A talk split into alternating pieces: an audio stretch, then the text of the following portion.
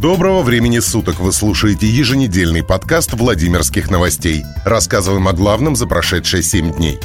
В Владимирской области вновь потребовались коронавирусные койки в госпиталях. На неделе в областной администрации прошел брифинг по коронавирусной ситуации. Директор департамента здравоохранения Елена Утемова сообщила, что на сегодняшний день в регионе развернуто более 1100 коек для лечения пациентов с COVID-19 и пневмонией. Из них 723 для лечения COVID-19.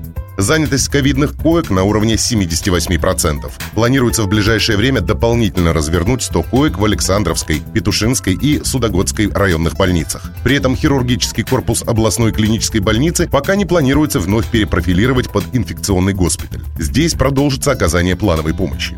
Особое внимание будет уделено повышению уровня лабораторной диагностики новой коронавирусной инфекции. Сейчас эта мощность составляет около 2000 тестов в сутки. Елена Утемова также сообщила, что ведутся переговоры об организации компьютерной томографии по полисам в частных клиниках Владимира. Она также обратила внимание, что слухи о грядущем закрытии, в том числе образовательных организаций, их сплошной перевод на дистанционку, не соответствуют действительности. Сипягин пообещал воду Севастополю.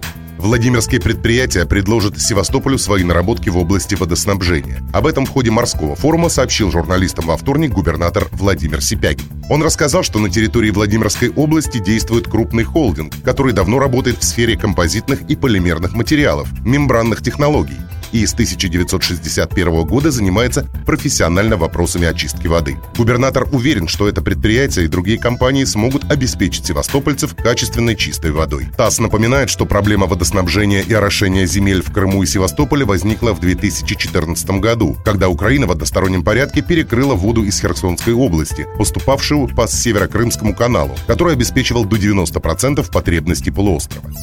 Во Владимире задержаны двое сотрудников полиции. Следственными органами возбуждено уголовное дело в отношении двух сотрудников полиции. По версии следствия, вечером 30 августа сотрудники отдельного батальона патрульно-постовой службы полиции для документирования административного правонарушения задержали 35-летнего мужчину. Используя служебное положение, осознавая, что явно превышают свои должностные обязанности, полицейские, не имея на то законных оснований, применили к задержанному физическое насилие, нанеся ему резиновой палкой удары по ногам и голове. В результате неправомерных действий сотрудников полиции потерпевший получил перелом руки. Расследование уголовного дела продолжается. В случае подтверждения вины сотрудников они будут уволены из органов внутренних дел по отрицательным мотивам и понесут наказание в соответствии с действующим законодательством. Также к дисциплинарной ответственности будут привлечены их руководители, отметили в МВД России по Владимирской области.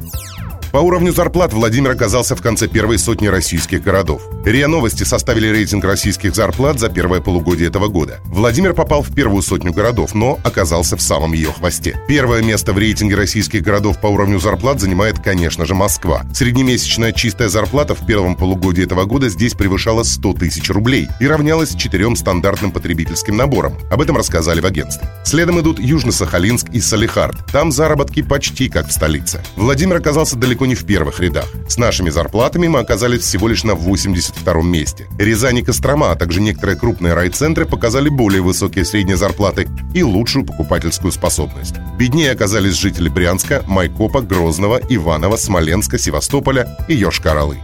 Вы слушали подкаст Владимирских новостей. Берегите себя.